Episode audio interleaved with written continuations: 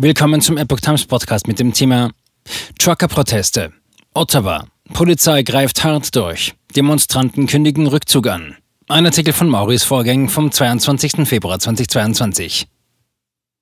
Die Polizei in Ottawa greift konsequent gegen die Proteste gegen die Corona-Maßnahmen durch. Ein Sprecher der Protestbewegung kündigt den Rückzug der Demonstranten an, während viele kanadische Bürger gegen das von Trudeau ausgerufene Kriegsrecht demonstrieren. Die Polizeibehörde von Ottawa, OPS, teilte am Sonntag mit, dass bisher 191 Personen verhaftet und 79 Fahrzeuge abgeschleppt wurden.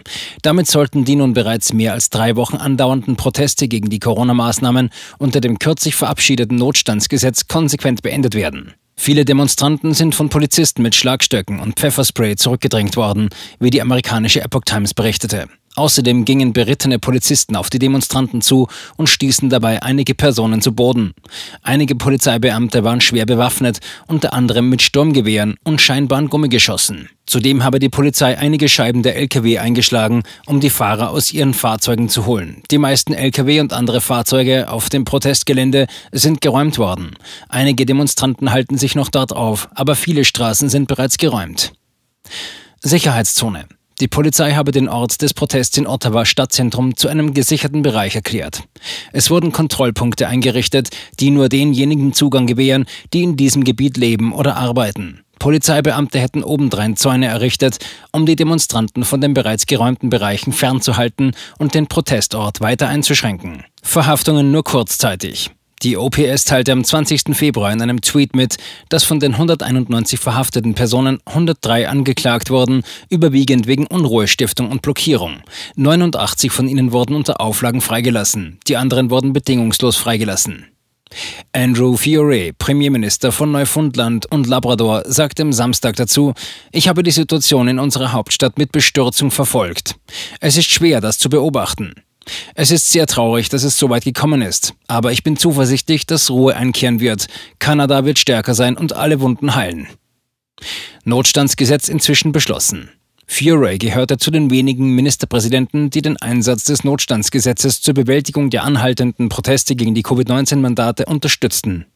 Die Premierminister von Alberta, Saskatchewan, Manitoba, Quebec, New Brunswick, Prince Edward Island und Nova Scotia erklärten, es bestehe keine Notwendigkeit für diese Maßnahmen. Das Parlament stimmte inzwischen nach tagelanger Debatte dem Notstandsgesetz zu. Die Minister für öffentliche Sicherheit, Marco Mendicino, sagte am Samstag, dass mindestens 76 Bankkonten im Zusammenhang mit den Protesten eingefroren worden seien. Die TD Bank fror bereits ein Gesamtvermögen von über 1,1 Million Dollar ein, berichtete das Nachrichtenportal MSN. Friedlicher Rückzug angekündigt. Tom Marazzo, ein Sprecher des Freedom Convoy, rief am Samstag zu einem friedlichen Rückzug der Demonstranten auf. Es ergebe keinen Sinn, zum Sandsack für die Polizei zu werden. Auch viele Trucker hielten es für das Beste, sich zurückzuziehen, um weiteren Schaden zu vermeiden. Es ist ein dunkler Tag in unserer Geschichte, sagte Marazzo. Nie im Leben hätte ich jemanden geglaubt, dass unser Premierminister den Dialog verweigert und sich für Gewalt gegen friedliche Demonstranten entscheidet. Derweil motiviert das konsequente Durchgreifen der kanadischen Regierung gegen die Demonstranten, wohl noch mehr Menschen auf die Straßen zu gehen. Es gab eine Reihe weiterer Protestmärsche am Wochenende in kanadischen Städten. Seit drei Wochen demonstrieren in Kanada und vor allem in Ottawa tausende Menschen gegen die Corona-Beschränkungen und Impfvorschriften. Mit Lkw und anderen Fahrzeugen wurden unter anderem Grenzübergänge und Teile der Hauptstadt blockiert. Auslöser der Proteste waren Impfvorschriften für Lastwagenfahrer. Am Montag hatte Premierminister Justin Trudeau angesichts der Proteste erstmals in der kanadischen Geschichte den nationalen Notstand verhängt, mit dem die Freiheitsrechte der Bürger zugunsten der Sicherheit empfindlich eingeschränkt werden können.